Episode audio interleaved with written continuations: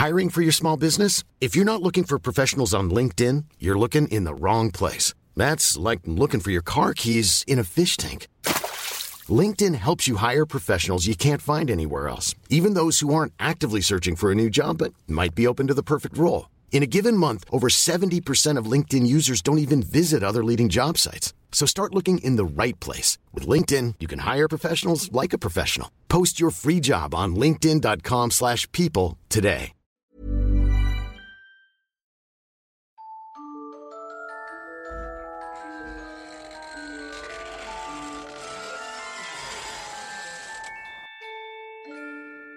うん。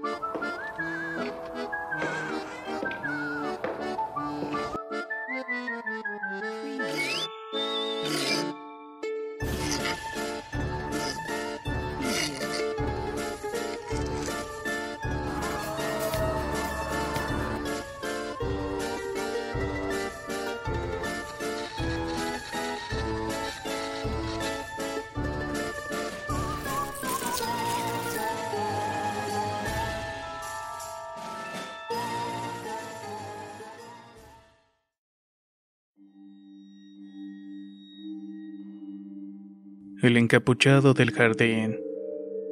La extensión territorial de Aguascalientes fue fundada como tal en la segunda mitad del siglo XIX, específicamente el jueves 5 de febrero de 1857.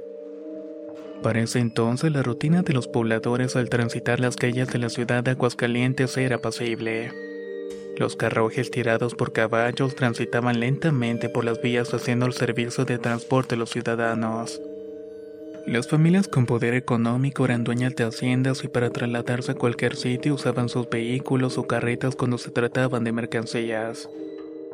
También para aquel momento el señor Alberto Izaguirre había heredado todos los bienes de la fortuna de su caudalada familia, de las cuales una de las propiedades más vistosas era llamada la hacienda de Agua Fría. Quienes llegaron a entrar en la casa que estaba en la hacienda cuentan que jamás habían visto tal opulencia en un mismo lugar.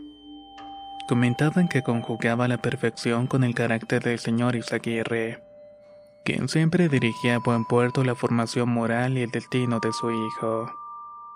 Distante de la hacienda, en pleno corazón de la ciudad, estaba el mejor colegio, en donde las familias enviaban a sus hijos haciendo su mayor esfuerzo por darles una educación de calidad.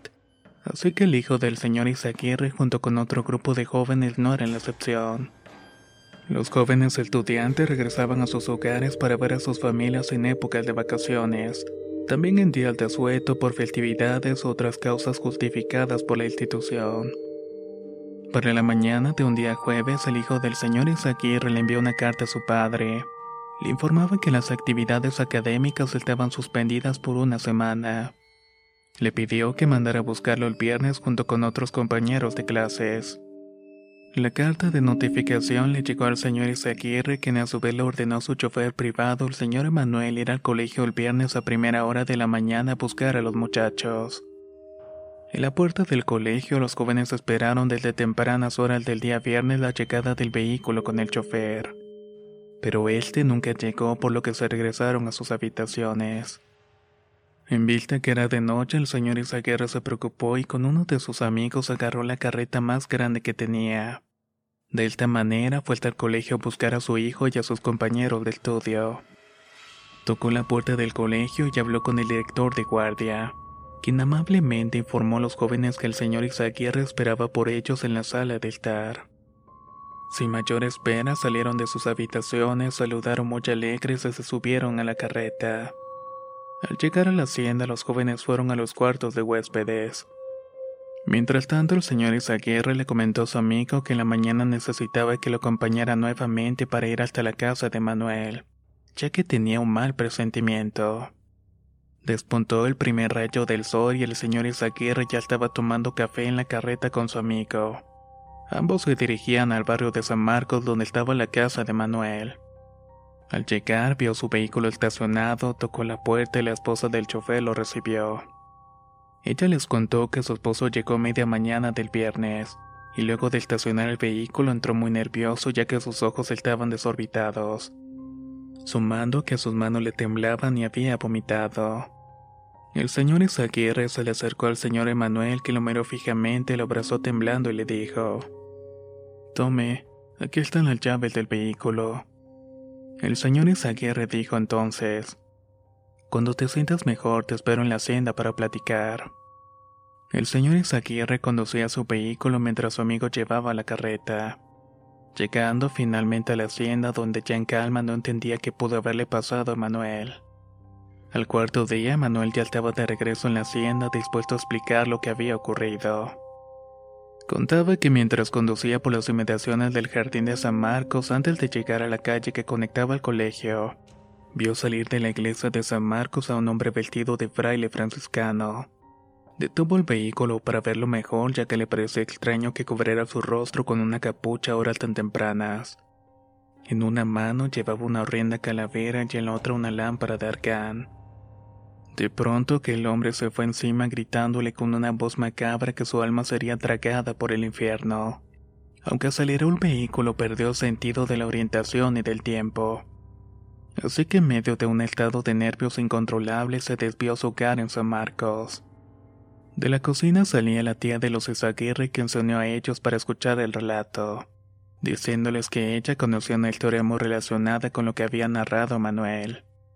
La tía detalló que cada 25 de abril se celebra la Feria de San Marcos en los espacios del Jardín de San Marcos, donde la gente acude a disfrutar de la gastronomía y bailes, desde la alta sociedad hasta los más humildes habitantes del lugar. Pero lo que menos hacían era ir a escuchar la misa en la iglesia de San Marcos. Pero el año pasado, al concluir las festividades, se conoció que un hombre vestido de fraile franciscano portaba una calavera en la mano mientras que en la otra portaba una lámpara de arcán y en medio de la plaza de San Marcos a plena noche gritó: Han dejado su mundicio aquí. Tengo que limpiar este lugar de sus pecados.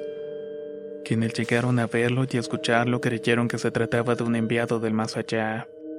Alguien quien pondría orden en medio del relajo desbordante de las festividades. Aquel hombre caminaba por todo el jardín persinando cada espacio y pedía bendiciones se supo de un grupo de personas que pasaron por el jardín en altas horas de la noche. Estas personas fueron espantadas por el fraile cuando éste les gritó, Pecador, te vas a ir al infierno degenerado. Todos los que escucharon la historia se miraron aterrados porque era evidente que se trataba del mismo fraile que había asustado al señor Emanuel. Así que el señor Isaguirre reunió a sus hombres de confianza y planearon atraparlo para poner fin a sus atropellos. Un día antes de las seis de la tarde, 16 hombres se ubicaron en sitios estratégicos en el jardín sin perder de vista la iglesia de San Marcos, de donde vieron salir al hombre con el respectivo traje de fraile cubierto hasta la cabeza. Apenas entró al jardín, los hombres aseguraron todas las vías de escape para evitar que se escapara. Así que salieron rápidamente para capturarlo. Le dieron un fuerte golpe en las piernas con un palo por lo que se tambaleó e intentó correr pero la multitud de hombres no se lo permitió y entre todos le golpearon las costillas hasta derribarlo al suelo, donde llevaron patadas hasta la calavera y la lámpara, quedando ambas destruidas y la última inservible. Según la leyenda, el supuesto enviado del más allá se buscó a paleza, y en lugar de pedir disculpas por lo que estaba haciendo, les gritó a la muchedumbre: Pestes inmundas, que el diablo se los lleve. Uno de los hombres le quitó la capucha y todos se llevaron la gran sorpresa al ver que era el ayudante del sacerdote de la iglesia. Los hombres le quitaron toda la ropa y lo amenazaron con quemarle la casa si seguía asustando a las personas. De esta manera nunca más se le volvió a ver en ninguno de los oficios religiosos. Desde esa misma noche el señor Isaguirre y sus hombres se encargaron de contar a todos los vecinos lo sucedido pero la gente prefirió seguir creyendo que era el alma de algún fraile, y no del recién descubierto embaucador.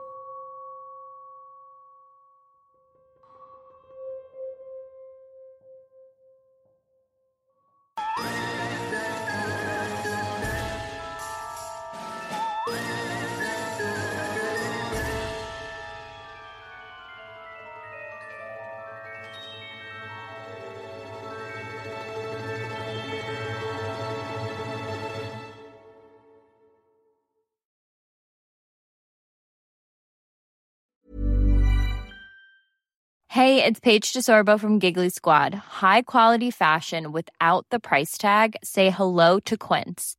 I'm snagging high-end essentials like cozy cashmere sweaters, sleek leather jackets, fine jewelry, and so much more. With Quince being 50 to 80% less than similar brands.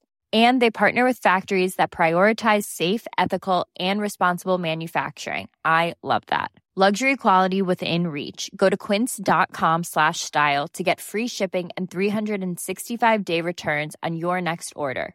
Quince.com slash style. Hey, it's Paige DeSorbo from Giggly Squad. High quality fashion without the price tag. Say hello to Quince. I'm snagging high-end essentials like cozy cashmere sweaters, sleek leather jackets, fine jewelry, and so much more. With Quince being 50 to 80% less than similar brands. And they partner with factories that prioritize safe, ethical, and responsible manufacturing. I love that. Luxury quality within reach. Go to quince.com slash style to get free shipping and 365 day returns on your next order. Quince.com slash style.